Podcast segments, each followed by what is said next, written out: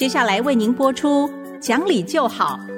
本节目由联华电子科技文教基金会赞助。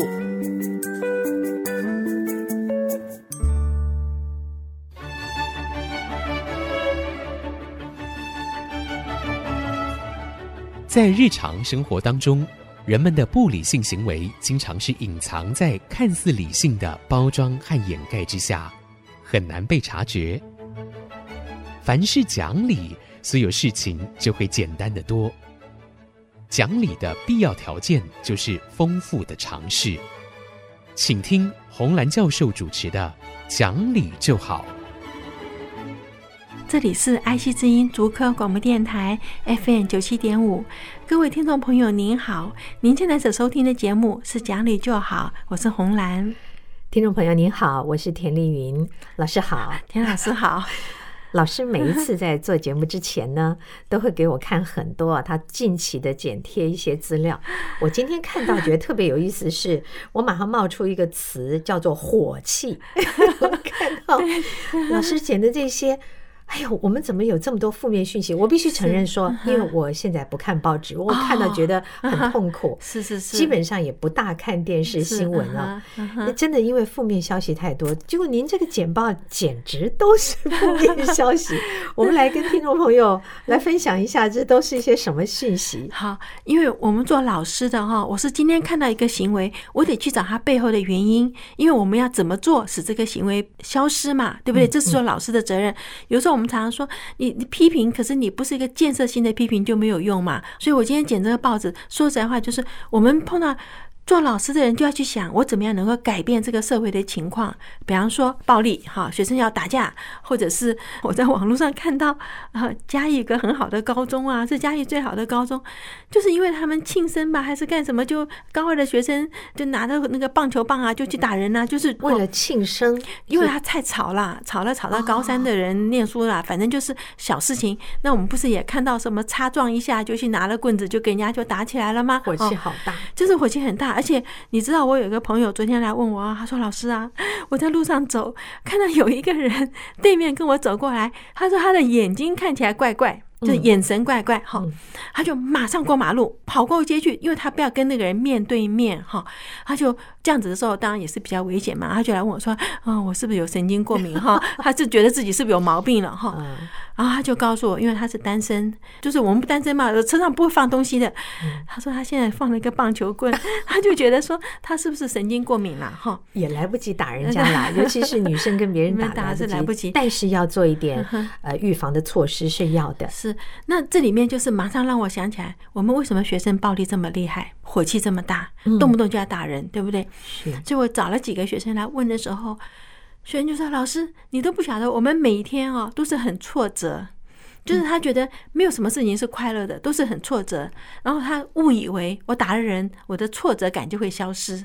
那他有什么挫折呢？在校园里，就是呀。我就问他说：“你们在现在念书？”我说：“你要知道啊，你们现在哈，你有七十年不曾经过战争呐，你根本不知道打仗是怎么回事，你哪里有逃过难？你去看看中东的难民是怎么样。前几天在那个英吉利海峡淹死了，那我看都好难过。我说你们挫折什么呀？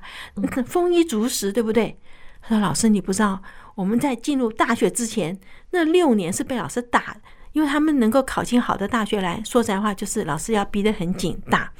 那他说打的时候，我考九十分都要挨打，少一分打一下，九十分我要打十下。他说：老师，你有没有去被人家打过那种感觉？他说打下来那种藤条是很痛的。”而且在中学还会打呀，我就很惊讶。他说打哦，那当然我们现在不可以讲那个学校的名字啦。但是他告那两个同学都是那个学校毕业的，他们果然是升学率很高。父母亲是他是私立学校哦，父母亲是是想尽办法把孩子送进去的哈。那就为了保证他将来念好的学校，他就说被打的时候就是没有自尊心了嘛，是对不对？他说没有自尊心的人，他说怎么可能去爱别人，或怎么可能去尊重别人？是，所以这也是真的。然后他就觉得说，那种虽然打进了，现在我进了大学了，我可以不要再念书了。可是他说，以前那个记忆并没有忘掉。我不晓得为什么，我真的看到我的学生不是很快乐。然后呢，我一直跟他讲，我说你要知道哈，打并不会使你的怒气消失。你们都以为打字叫做泄愤，错，你会越打越越用力。就我就跟他讲说，你们都念过什么叫做迷走神经嘛，哈，嗯。它是我们颜面十二条、颅内十二条神经里面最长的一条，跟我们五脏六腑全部是相通的。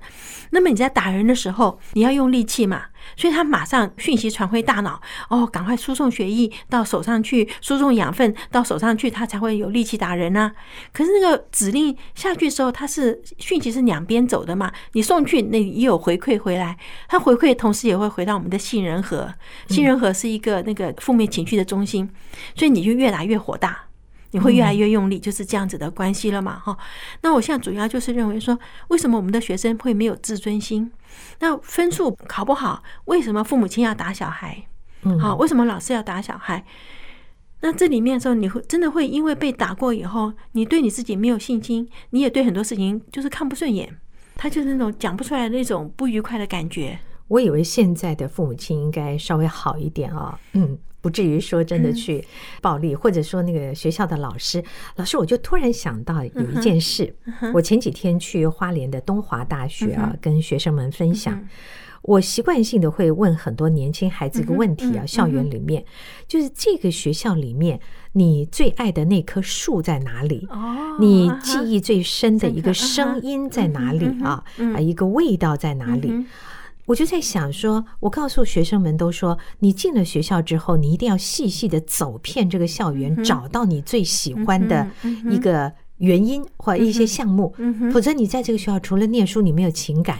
那我现在突然觉得，也许各学校也应该让老师们仔细的把你的这个校园走一遍。你在这里要带很多的学生，那你爱这些校学校的哪一些部分？你爱你学生的哪些部分？我我觉得这个在心理上会产生一点点的值的变化，对，这样有关系，因为你才会对学校有说认同感、向心力，你对你的班级、你对你的老师才会有，不然的话，他就觉得说他就是个念书的机器啊，像这学生讲的念这机器，那我做的不好就是挨打。他我还以为很多老师会因为沮丧都放弃，怎么还会 打孩子？我跟你讲，很意外，这里面我相信有一些学校是老师放弃。呃，我就不教，因为反正你们就是这样子。可是因为它是一个私立学校，而且它是一个以升学为主的一个私立学校，嗯，所以它是打的很厉害。那父母亲其实这个时候应该要支持孩子，就说我们有一个目标在前方，所以你可能受点苦，你不能父母亲也跟着把这个压力给他加下去。可是你知道吗？我后来发现很多孩子会有青春风暴期，其实就来自于父母亲完全不支持他。父母亲觉得说，我辛苦赚钱送你去上学，你就是应该考得好，嗯，好。那 我们虽然一再在家长这个叫亲师座谈的时候，都跟家长讲，那个分数代表什么呢？它只是评量的一个方式，还不是最好的方式。而且你一定要了解，分数好不好跟老师出题目难不难有关系嘛。对不对？对，有一些 我们觉得非常好的学校，的确，他们出的题目，他们的学生如果考个五十分，在一般学校可能就九十了，甚至一百。对呀，所以就我们的确也收到有学生转学过来，我在我原来学校是优等生，就转学过来以后，哎，在班上变成这个最后一最后一名的，那就是每个学校的标准不一样。可是家长这个方面好像讲不通哎，我觉得只要一看到孩子考不好，那就是摆臭脸给孩子看。可是这些家长们，请问你年轻时候成绩有这么？好吗？对呀、啊，就是孩子觉得不公平在这里呀、啊，嗯，所以他才会有这么样的青春风暴期，就是用这个我说了算。好，我小时候被你打，我没办法。现在我到了青春期了，我长得比你高啦，我也有力气啦，所以孩子甩门呐，不理父母亲呐，甚至打父母的也有啊。其实我觉得父母亲要想啊，这是伤害彼此感情的。对呀，你要想想将来这个孩子变得不是你的孩子，因为他不爱你了，那你现在还舍得这样对他吗？重要还是在沟通啊，沟通，嗯，对，所以我我就觉得说，现在暴力这件事情啊，其实引发后面很多很多。你今天孩子是很快乐，他绝对不会就这么一点点小事就去暴力了嘛，对不对？他总是自己总是心中很不爽，所以才会今天有一点点的事情就把别人当做泄愤的工具这样子了。我觉得真是没有比较，不知道好坏。如果现在的孩子回头想想，几十年前我们那时候哪有什么手机啊、电脑啊等等，有这么多的，比起现在来是这么的不方便啊。可是大家的时间还是非常的充实，我们都去做了一些什么，让我们觉得比较快乐。现在的孩子享受那么高，你还不快乐，那真是没有比较啊，不知道自己有多好。是，那我跟你讲哈，你知道孩子如果不快乐哦，他在学习效果会不好。是。可是我们为什么大人，包括老师和家长，都让孩子这么不快乐，然后又要求他功课好？这个好像好难解的问题啊。所以我觉得可能还是要从教育、从家长、从家庭了哈，来整个解释现代社会这种暴力的倾向。嗯，我觉得如果一个社会是很不快乐的，那这个社会是危险的。社会不快乐，这是个重要的问题。台湾社会为什么有这么多的不快乐呢？好，我们这边休息一会儿，马上回来。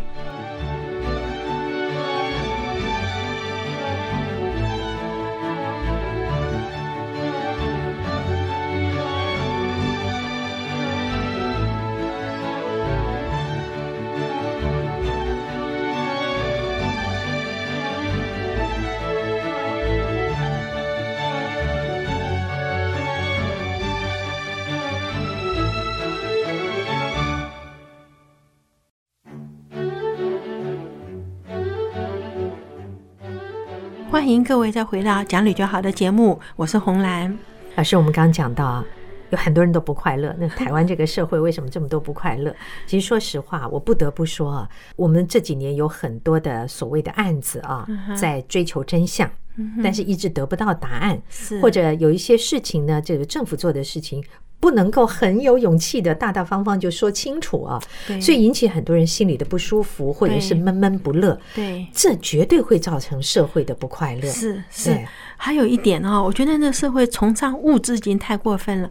像前几天有一个年轻人去租了一个那个玛莎拉蒂的车子啊，然后去撞了那个电线杆吧，他根本不是有钱人，他是去租。三个小时就要还车的，然后有人就在讲说：“哎呀，他每次跟人家炫耀说，我有什么什么什么好车，全是租来的。”我们说会炫耀的人，基本上就是因为非常贫乏，对，他缺少了一些什么。我们也知道，看到很多学者专家都在说，台湾的年轻一代会很空虚啊，好像心理上是不安定的。缺乏了什么？到底缺乏了什么？日子过得这么好，我觉得他们心灵空虚哈，因为他现在没有中国历史的那些过去五千年的文化在支持他们，因为他现在是历史不读了嘛，然后中国传统文化那些也都不读了，然后他读什么呢？人很空虚，就是好像以前我们落悲哀的时候，我心里会有一些诗词出来帮助我；那我很高兴的时候，我也有一些东西来形容我现在的那种，就是你跟人家有共鸣的那种感觉，现在都没有了。我觉得孩子作作文，我很快乐，很快乐，很高兴，就是那种形容词什么都没有，就觉得那种空虚是一种好像非得靠物质上去吃的很好，飙车，然后用物质那种来。我甚至看过有妈妈给孩子买名牌，请问我说的孩子是一岁多两岁的孩子，他那个名牌他知道吗？根本不知道啊。他只是抱出去给人家看的时候，哎呀，我这孩子穿的是五千块钱一件的衣服，这样子而已。我们常说啊，一些出名的公众人物啊，真的会是风向指标。对。那么我们也看到有很多年轻的这个这些偶像啊，或者是这个有名的人家出来的孩子们，那经常身上绣的都是名牌，都是非常贵的东西，难免就会引起其他的人，一则是。学习嘛，模仿嘛，他就拼了命去也去买名牌。另外一种就是我没有钱的时候怎么办？他就要想方法。于是这些方法有很多都是不好的。那刚刚老师讲到。嗯，说我们在这个呃历史或文化的学习上啊，我觉得这一点啊，我也特别很想跟很多的家长甚至老师们说，我们在学校里规定历史跟中文的部分开始减少，可是你不要忘记文学的学习或是历史啊，这是没有分国界的。对对，我们也会去读国外的文学作品，对不对？重点是在你从里面获得什么，而不是它是属于哪个民族或国家来的。所以你要从里面感受到。就我就一直很记得黄春明告诉我说，他刚来台北念师专的时候，哎呀，觉得每天晚上都在棉被里面哭。后来去图书馆里面借小说，他看到别的人在同样的情况之下，他是怎么样去排解他，他怎么样使自己的心灵升华。所以他看那些小说，他说对他影响一辈子耶。嗯，因为我们也真的是看到你阅读提升你自己的心灵，提升你自己的层次嘛。然后我觉得现在孩子没有什么典范。你问他有点，他真的讲不出来的。老师，我在想到您说刚才透过阅读啊，或者说家长老师费心啊，来来对待孩子，这是一回事。可是你看，我们从一些新闻上，就像您今天剪的这个，有一个大学二年级医学院的学生，他去带主治医师开刀。可是我比较看重的这个新闻重点是，校方说这非特例。也就是学校你在鼓励学生不要太负责任对自己的专业吗？哎呀，你还不晓得说最近有好几个学校作弊。然后学校讲说，对，我看到了，你看到那个啊？他因为他不是期中考，他不是期末考，所以我不可以管。所以有这种事情，人格的那个价值有多高？对，现在没有，现在真的没有。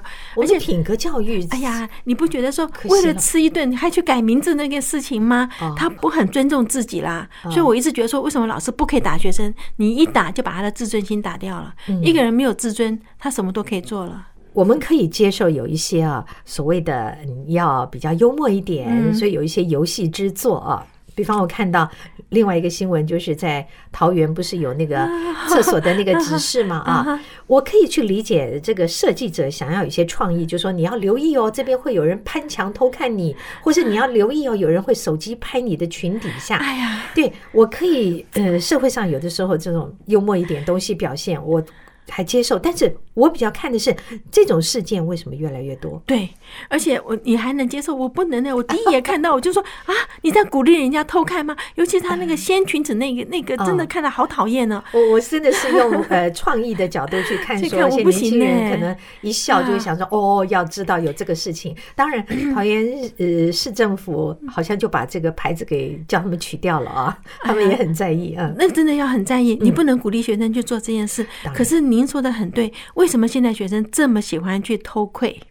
我们现在上厕所也都很小心呢。我有时候都忍到我回家哦，因为你实在不知道哪里有什么针孔。你像成大这个学生，居然是被人家爆料出来说，他曾经去厕所照顾别人的那个，就是行为也是不对对这，行为不检呐。这这已经除了带刀之外，还有还有很多其他的问题。但是他们是为什么要这样子？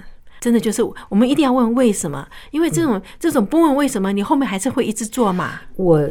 一直觉得这些年来哈，媒体有一个很大的要负的责任，就是我们不断的鼓励在爆料、爆料、爆料、爆料这件事情，其实是勾引出人心里面黑暗面。我们以前会觉得别人有错，我还得包容一下，给你机会改过，或者别人家的秘密那是人家的事，对，你知道了，你可以说我不赞成，但是你没有理由去把它挖出来，还去渲染。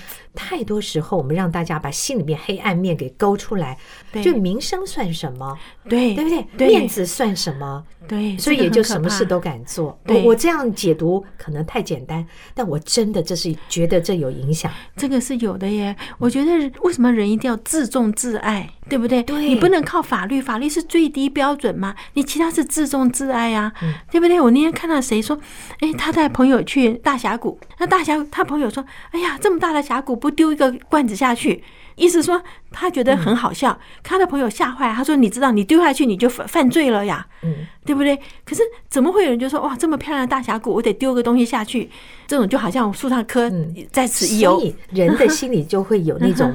跃跃欲试的犯罪，犯罪感都会，所以就要靠 教育来压制嘛。对，我就想到人呢有绝对性跟积极性，这个积极性就是你要努力让自己更好、更勇敢、更正义。但是那个绝对性就是你要像个人。对，我们现在有没有让大家都去深深的了解？我要做一个真正的人，应该要做些什么？像老师刚刚说，自重自爱，对，自重自爱，怎么样的平等对待他人？其实这是做人的绝对性，哎，是是是，这个在学校里一定要教，家里一定要教，因为不然的话，你的孩子功课再好，他真的是个渣。这个字用的有点重，是，可是。你说功课再好再好的学生，他如果没有这个品德方面的时候，你说他是不是最近看的不是什么家暴打人什么一堆那样子的案子？对，是不是？我觉得教育这件事情啊，我们要重新再去思考，因为你看最近很多。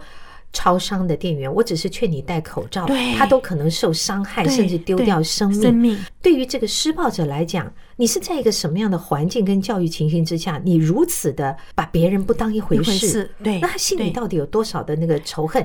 尤其有一些施暴者，其实是有很好的教育或专业的，他还这么的粗暴。我真的觉得现在社会危险呢，因为它暗藏了很多，好像表面上没有露出来，可是只要一点点的刺激，马上就暴暴露出来最黑暗的地方。我们在实验上都看到，你是一个正向的人，我们说你可以 fall back to。最好的例子其实是 Lindgren。瑞典的那个童话，它是瑞典的国宝。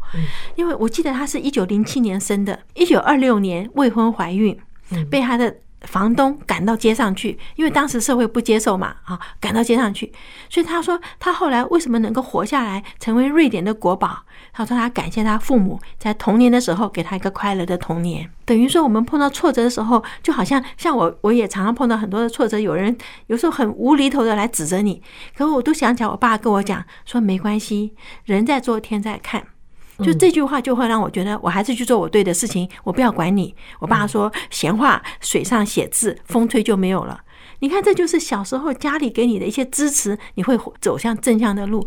家里如果是打你骂你说你猪狗不如，那你说这孩子怎么样爬得起来呢？嗯，是不是？我们要努力的让孩子有正向思考的一个快乐的童年。好，好，那今天时间很快就过去，我们只能跟各位谈到这儿。但是各位家长回去仔细的想想，你有没有给你孩子一个快乐的童年？有没有给他面对生活挫折的勇气？好，好，那今天就跟各位谈到这儿，我们下期再会。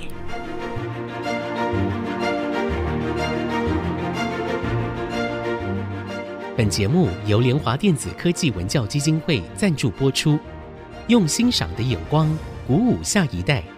联华电子科技文教基金会邀您一同关心台湾教育，开启孩子无穷的潜力。